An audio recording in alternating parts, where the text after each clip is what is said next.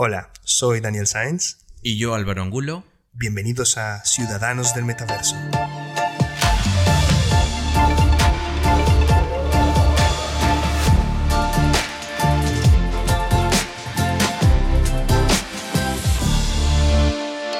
Bueno Álvaro, en el capítulo anterior eh, logramos dar una definición del metaverso que quedamos contentos con ella, pero hoy creo que la vamos a desbaratar un poco. Sí, vamos a, así como hacer un pan con pollo, ¿no? Y vamos a deshilachar un poco ese, esos conceptos que hemos estado desarrollando. Me gusta mucho la idea del metaverso deshilachado, de metaverso desmechado. Esa puede ser la primera camiseta de Ciudadanos del Metaverso. pues nada, yo creo que lo primero que tenemos que, que decir en este capítulo es, el metaverso como tal este concepto que, del que hablábamos la semana pasada, que era eh, la interfaz del Internet, de la Web 3, del Internet del futuro, en realidad es algo que está en el futuro todavía, ¿no, Álvaro? Es algo que, que todavía nos falta un poco para llegar allá. Sí, creo que como, como habíamos comentado en el, en el capítulo anterior, todos tenemos una versión diferente del metaverso, pero en verdad es que la versión final, ¿no? La, el, el, final final del metaverso aún estamos muy lejos de ella. No, todavía todavía, estamos en una etapa que, que, a nosotros nos gusta llamar la etapa de los pioneros del metaverso, ¿no? O de los metaversos pioneros, mejor. Correcto. Porque creo que la, clave es que no hay uno, sino muchos, ¿no? Y sobre todo porque muchas personas están explorando cada uno esos metaversos, ¿no? O sea, no, no es como que estás aprendiendo de, de o sea, bueno, sí estás aprendiendo de todos por igual, pero te encariñas con uno. Exacto. Y, es, y es bonito porque eh, en esta etapa de los pioneros, cuando yo hablo con mis clientes que quieren desarrollar soluciones en el metaverso, lo primero que uno se da cuenta es que cada uno de estos, de estos metaversos emergentes tiene públicos diferentes, funciona en dispositivos diferentes, niveles de accesibilidad diferentes y, además eh, tipos de acciones diferentes, lo que te permite como encontrar casi que una plataforma para cada necesidad. Tal cual. Y sobre todo también hay un hecho de que las marcas también cuando quieren ingresar al metaverso ¿no? Este, están buscando partners, están buscando socios que les brinden, que les puedan decir qué es lo que pueden construir dentro de sus mundos. Exacto, porque es, es, un poco, ¿sabes? Me recuerda como la época en la que empezaron a aparecer las redes sociales y el brief era que cada marca quería tener su propia red social, ¿no? Y es que ahora sabemos que eso no funciona. Tú no puedes competir. Lo que tienes que es encontrar cuáles son los competidores potentes y decidir en cuál te subes, ¿no? Si es Twitter o si es Facebook o si es MySpace o si es, bueno, el que sea en ese momento. Ahora está pasando algo parecido. Hay múltiples plataformas emergentes eh, y es muy importante para las, para las marcas entender dónde vale la pena que estén. Em, y bueno, y que además hay otra cosa importante. Y es que al haber tanta competencia, y esto es una cosa que le encanta escuchar a mis clientes, Álvaro, y es que es barato entrar. Sí, o sea, es barato y es este... ¿Cómo decirlo? Pero es, es barato, pero ¿por qué es barato? ¿No? ¿Por qué es barato? Porque hoy por hoy es como o sea, cuando tú ves el, metaverso en sí, es, o los mundos, mejor dicho, es casi como la primera vez que te compraste un PlayStation 1. ¿No? O sea, es, es o sea, tanto, tanto en términos, incluso la resolución es un poco PlayStation 1 ahora. Sí, sí, es, es, es, bueno empezar a verlo con esos ojos. ¿Por qué? Porque hemos evolucionado tanto a nivel gráfico, a nivel de engines, ¿no? De, en los videojuegos y todo, que ya nuestros ojos están acostumbrados a, a cierta calidad de. A cierta calidad visual. Y cuando te topas con algo como Roblox, por ejemplo. Sí, que lo mencionábamos, que es como, es, es, es literalmente como el PlayStation 1 de, de, de, estos metaversos, ¿no? Es como, y es que uno se encuentra, eh, uno, uno muy famoso es, es Minecraft, por ejemplo. Y Minecraft es el, el epítome de la baja resolución. O sea, es, el show del pixel, ¿no? Es como luzco el pixel, hashtag pixel pride. Es Tal cual. Tal cual. Y, y también eh, es que, ¿quién? o sea, en Minecraft, mira, Lacoste ha hecho toda su isla ahí y no la quiso hacer en otro lado tampoco. Sí, e, es verdad que eh, también es, es, cierto que en un, en un mundo en el que existe Roblox, en el que existe Minecraft, pero también hay competidores como, em, eh, por ejemplo, Fortnite, que sí que tienen una, digamos, eh, visualmente son bastante potentes. Pues digamos que a los, a, los, a los usuarios les interesa menos la resolución y más la experiencia, ¿no? Sí. Más, más lo que pueden hacer y lo que pueden encontrarse en cada uno de estos metaversos. Sí, cuando ya, ya estás dentro de, de esto, obvio, no es como la mafia, ¿no? Pero cuando, cuando ya estás dentro, dentro. Cuando eres parte de la familia. Claro, cuando ya eres parte de la familia del metaverso, este, ya simplemente más que el buscar ese gráfico increíble y todo, es lo que, lo que puedes hacer dentro de él. Y eso, eso es maravilloso. Total, total. Y es que hay para, para todos los gustos. Yo creo que podemos mencionar algunos de los, de los competidores importantes. Eh, creo que no, no podemos hacer un podcast sobre el metaverso sin mencionar a Decentraland o The Sandbox. Decentraland en particular, que es este donde compras tierras que son NFTs y construyes todo con NFTs. Eh, que desgraciadamente tiene un, nivel de entrada un poco más complejo porque requiere que tengas un wallet. Entonces para muchos usuarios es un poquito más difícil entrar, pero para mí es uno de los que, de los que apuntan como, como más hacia ese futuro, ¿no? Sí, aparte también eh, Decentraland es, es como que es literal, es la tierra de nadie, ¿no? O sea, es como que tú entras y ahí puedes hacer lo que quieras, no es como otros que hoy por hoy ya tienen sus ciertas limitaciones y cosas por el estilo. En Decentraland realmente puedes hacer lo que se te da la gana. Total. Y es que hay, hay de todo. No quiero alargarme porque en capítulos eh, más adelante hablaremos sobre algunas de esas plataformas en particular.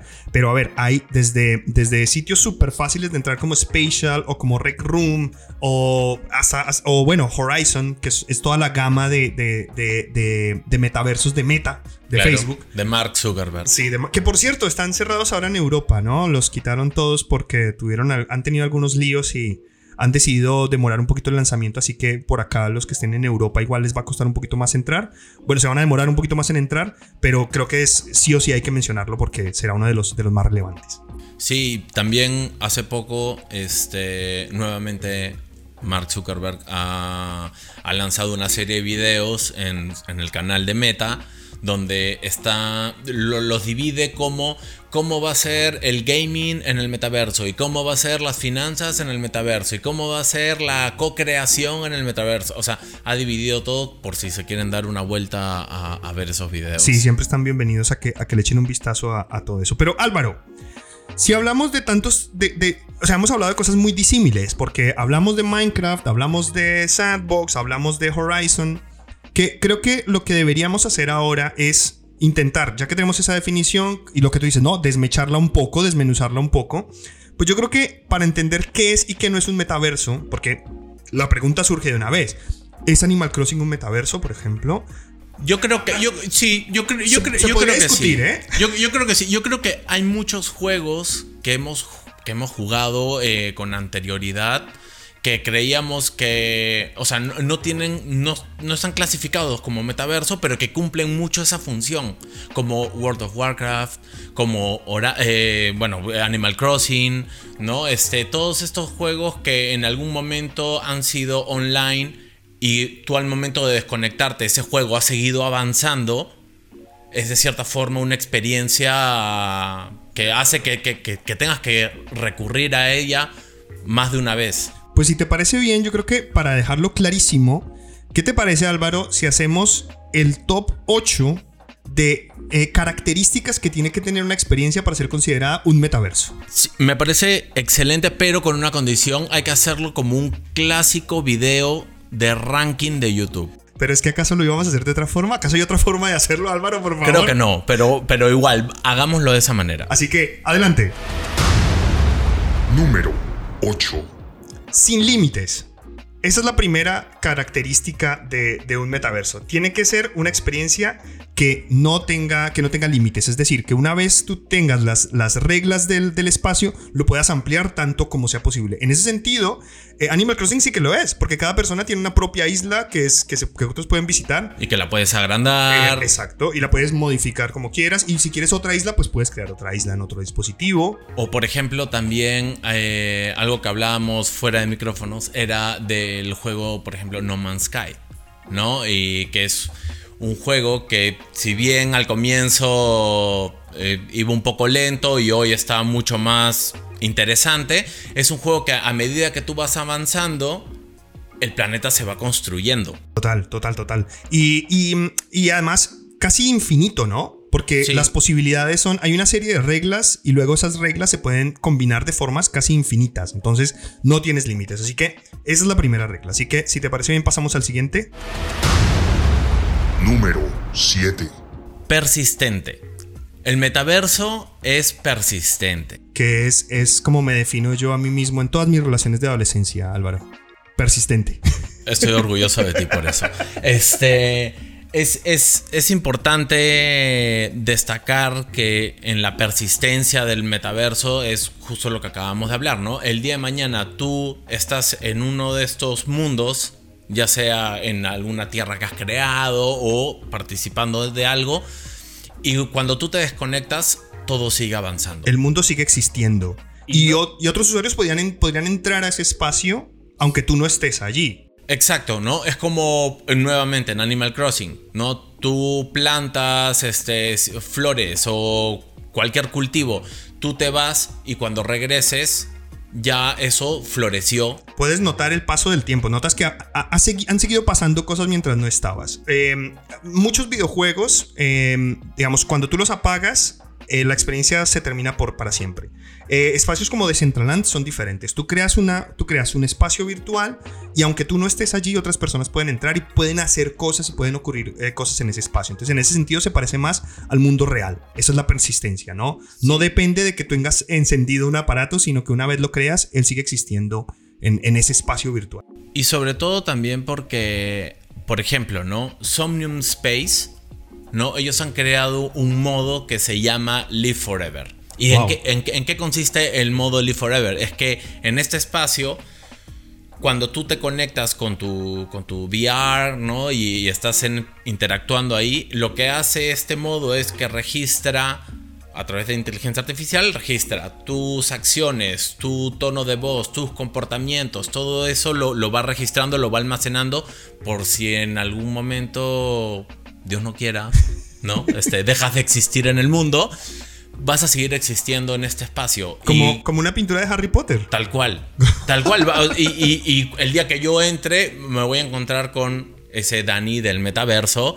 Y es como que, bueno, seguirás existiendo ahí. Me parece alucinante esto. Es algo que, que, mm, bueno, para los que no lo sepan, mi, yo soy psicólogo. Y me, apasiona, cuando hablamos del metaverso, me apasiona la, pregunta de identidad, que eso haremos un capítulo sobre eso en el futuro, pero, tiene, pero, pero creo que nos cuestiona eso sobre, sobre nuestra identidad, qué somos, ¿no? Somos, somos, y, en, al final, cuando estamos en un espacio virtual, somos todas esas interacciones que tenemos con el espacio virtual. Sí, creo que es, es, importante y siempre, siempre voy a fomentar eso, ¿no? De que en, en el mundo virtual tú tienes que tratar de ser lo más parecido o sea, por más que en tu avatar tengas un brazo robótico o, un oso de, mochila, lo, que tú quieras, pero a nivel de personalidad y quién eres, sé tú mismo. Total, total. Eso, pero bueno, mm, para no quedarnos mucho acá, porque podríamos hablar otras cuantas horas aquí, pasemos al número 6. Número 6. Reactivo. Reactivo eh, se refiere a que lo que las acciones que tú tengas en el metaverso eh, te permiten interactuar con el espacio. Es decir, el espacio reacciona a tus acciones. Eh, que eso en ese sentido se parece mucho a los videojuegos también. Eh, están diseñados para que tú puedas interactuar con los objetos que existen allí. Sí, y justamente también de eso viene también el nombre de, este podcast, ¿no? Ciudadanos del Metaverso, porque nuevamente, como, como mencionaba en, en el punto anterior, ¿no? Es tú como ciudadano de cualquier espacio en el que te encuentres, tú obviamente tus acciones van a, van a generar consecuencias. Exacto, van. Eh, por, eso hablamos, hablamos mucho de colaboración en el metaverso, ¿no? Se habla mucho de colaboración porque al final em, eh, entre todos estamos creando el espacio, entre todos estamos creando. A mí me gusta mucho pensar que estamos no solamente creando los espacios, sino creando las reglas por las cuales se regirá ese metaverso del futuro, ¿no? Estamos decidiendo cómo, nos, cómo interactuamos entre nosotros y cómo interactuamos con el espacio. ¿Qué necesitamos? ¿Cómo nos sentimos más cómodos? ¿Cómo, cómo caminamos? Etcétera. Y como usuario también, ¿no? Como usuario, ¿cómo, cómo tú te vas a, a desenvolver con otra persona? ¿No? Y todo eso para, obviamente, eh, no solamente socialmente hacer comunidad, formar parte de algo, ser amigo, ser todo eso, sino que también este, un mal comportamiento obviamente te puede perjudicar. Total. Y, y si hablamos de, de- de colaboración, de creación e interactividad, creo que esto es un perfecto segue para el punto 5. Número 5. Vamos a hablar ahora de una de las características que está dentro de nuestro rubro. y Nuestra es- favorita. Y es la creatividad. Total. ¿no? Eh, creo que la creatividad en el metaverso es que efectivamente, ya sea, y esto lo mencionamos en el capítulo 1, no es que hoy cualquier creador, programador, eh, cualquiera que tenga buenas intenciones y que tenga lo- los, los medios para hacerlo, va a poder crear lo que quiera en el, en el metaverso. Y, y esas, y esas creaciones pueden ser creaciones pasajeras, pueden ser creaciones simplemente cosméticas o pueden diseñar las reglas de cómo, nos, cómo vamos a interactuar entre nosotros. Por ejemplo, tú puedes decidir que, que lo que vas a crear es un sistema para tener cierta privacidad o es un sistema que te permite conectarte de una forma más fácil con tus amigos, etc. Entonces, creativo no solamente en el en el, en el, en el, digamos, en el sentido de la gráfica o del craft que tanto nos gusta, sino es creativo también en el, en- en- desde el punto de vista de las interacciones y de las, digamos, de las, de las, a mí me gusta usar la palabra eh, de las convenciones con las cuales funcionará el metaverso más adelante. Exacto, y, y justamente, por ejemplo, ahora que Spotify tiene su Spotify Land en Roblox, ¿no? Es como no solamente o sea, un mundo musical se ha creado en el metaverso, sino que las personas que están ahí van a tener que hacer ciertas cosas como misiones este, o ciertos tasks que van a tener que hacer colaborativamente o individualmente y eso les va a traer ciertos rewards ¿no? Como merchandising oficial del metaverso de Spotify para ellos. Entonces, en verdad es que hoy por hoy, si tú entras, ya sea a, a través de una marca o tú como usuario, puedes crear ciertas cosas que vas a poder disfrutar y va a ser bastante... Como em, propiamente para cada uno va a ser satisfactorio poder este, estar ahí y hacer cosas alucinantes. Es que creo que la, la creatividad hoy en día es, es el negocio de crear experiencias. Para mí, yo, yo siempre lo veo así, ¿no? Ya, ya, ya pasamos un poco de, de- de creatividad por, por crear piezas y estamos como en creatividad por crear experiencias. Y creo que el metaverso se presta mucho para eso. Sí, se- se- sobre todo porque es el, también está dentro del futuro de lo que es el customer experience, ¿no? De acuerdo. Entonces, este, creo que gracias a la, a la inteligencia artificial y la colaboración de un usuario real vas a poder darle forma al, al metaverso. Pues vamos al siguiente punto. Número 4. amplificado. Y amplificado quiere decir que aunque estamos creando gemelos o, más bien, eh, digamos, eh, experiencias, espacios que son eh, copias del mundo real, al final queremos que se parezcan lo más posible a espacios reales, no pueden quedarse en ser simples copias. Hay que hacer copias, amplificadas, es decir, que tengan una capa de información encima. De la misma forma que nosotros tenemos un sofá y tenemos en nuestra sala un televisor o tenemos un libro, bueno, un televisor es un mal ejemplo, pero tenemos un florero, por ejemplo. En el metaverso ese florero puede ser una interacción, puede darte acceso a artículos sobre flores, a vídeos, a, es decir, no solamente es el objeto per se, sino que es te, te- te abre el campo a que, a que encuentres mucha más información, ¿no? Hay una capa extra que no tiene el mundo real. Sí, o sea, yo creo que también hay. Con lo que acabas de decir es que lo que tú ingreses al metaverso no solamente es el objeto digitalizado, sino que es, o sea, podrías abrir, podrías colgar un cuadro y ese cuadro te podría abrir toda una puerta al metaverso de Wikipedia donde vas a aprender absolutamente todo sobre el arte. Un poco como, como en Super Mario 64 cuando Mario saltaba en las pinturas para entrar a mundos. Tal cual. Facilito podemos Eso- hacer eso- algo así. sí, sí, es una buena referencia.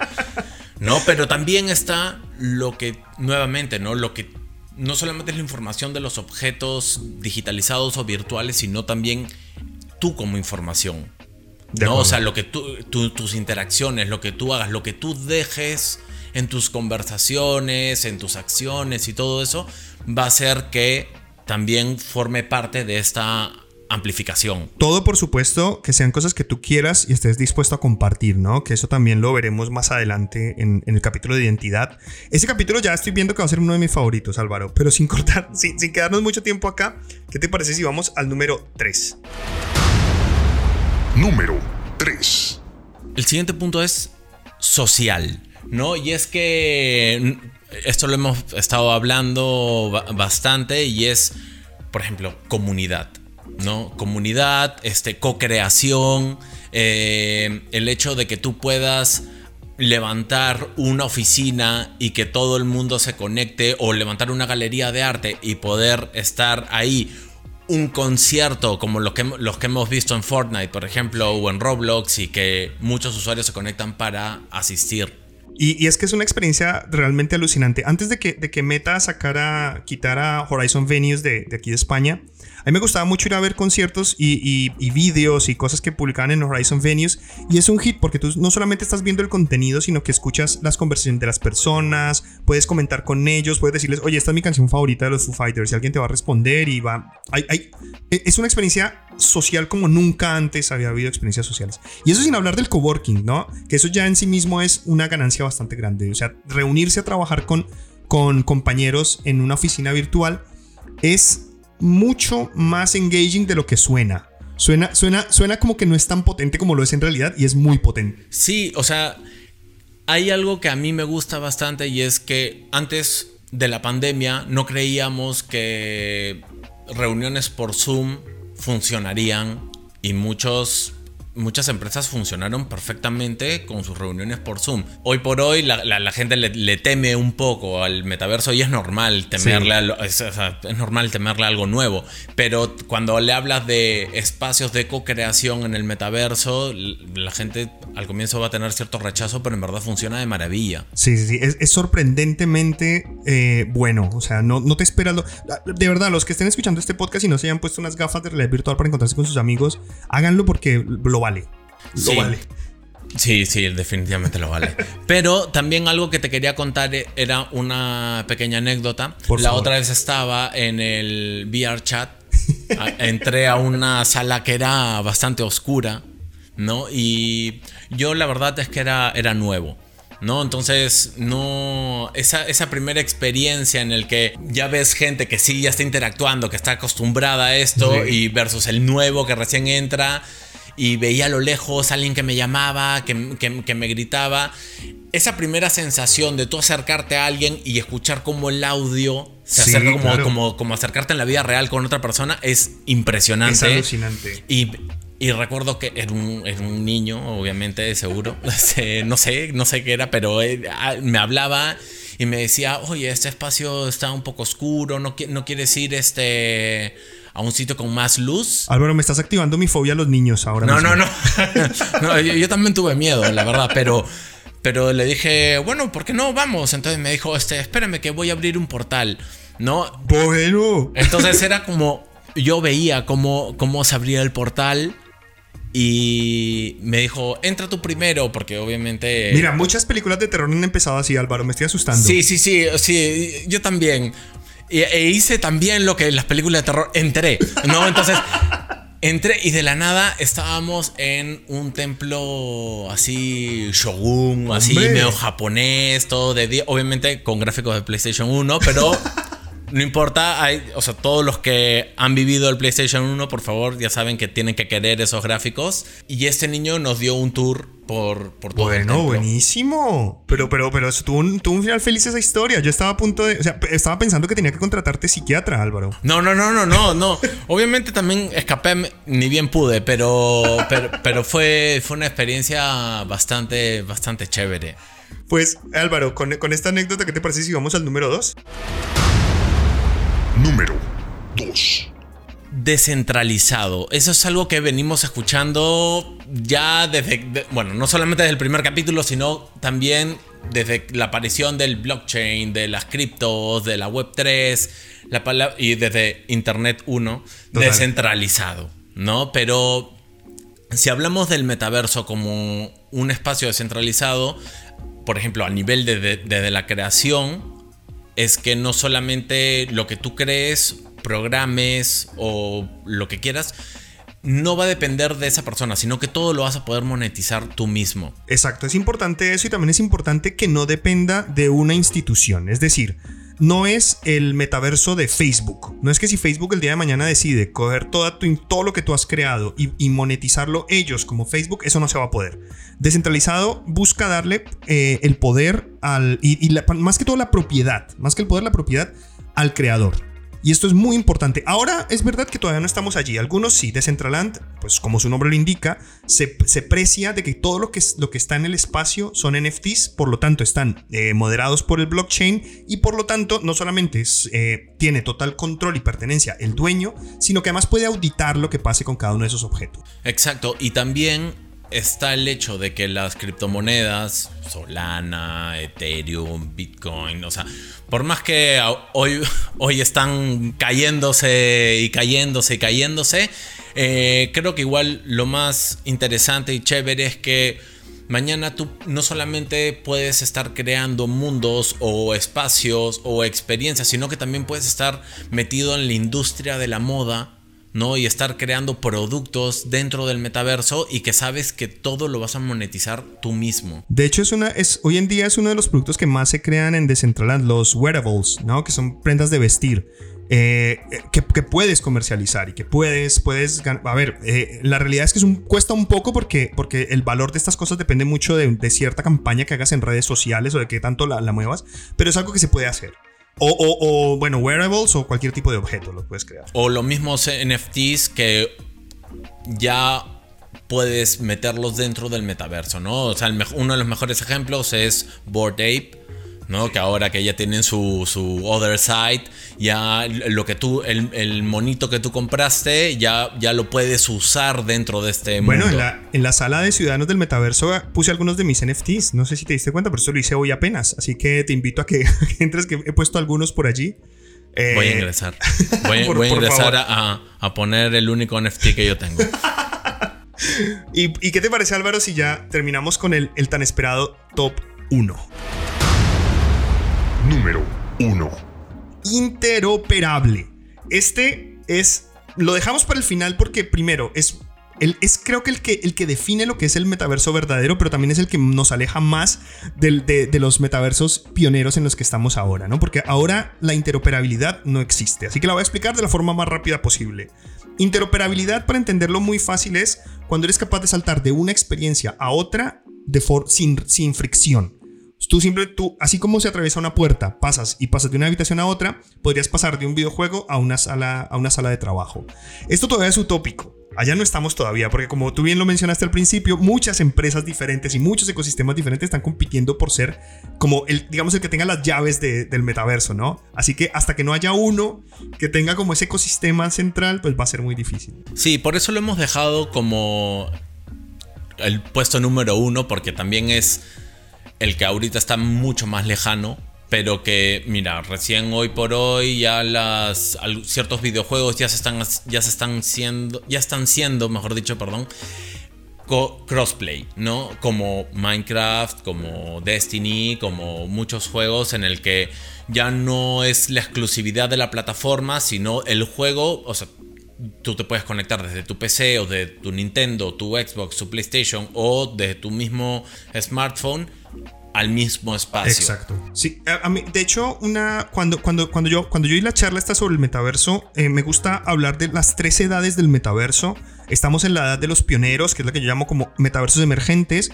Luego vendrá una segunda etapa que es el metaverso interconectado, que es el preludio de esta, de esta interoperabilidad, que es la posibilidad de conectarse por medio de, hipervínculos eh, tridimensionales, por llamarlo de alguna forma, entre, entre dos espacios diferentes y luego el, último paso será ya este metaverso interoperable, en el que ya se sienta como, una sola, como un solo ecosistema. Así como tú hoy en día abres tu explorador y no tienes que salir nunca de tu explorador, de tu Chrome, de tu Explorer, de tu Firefox, para navegar por Internet.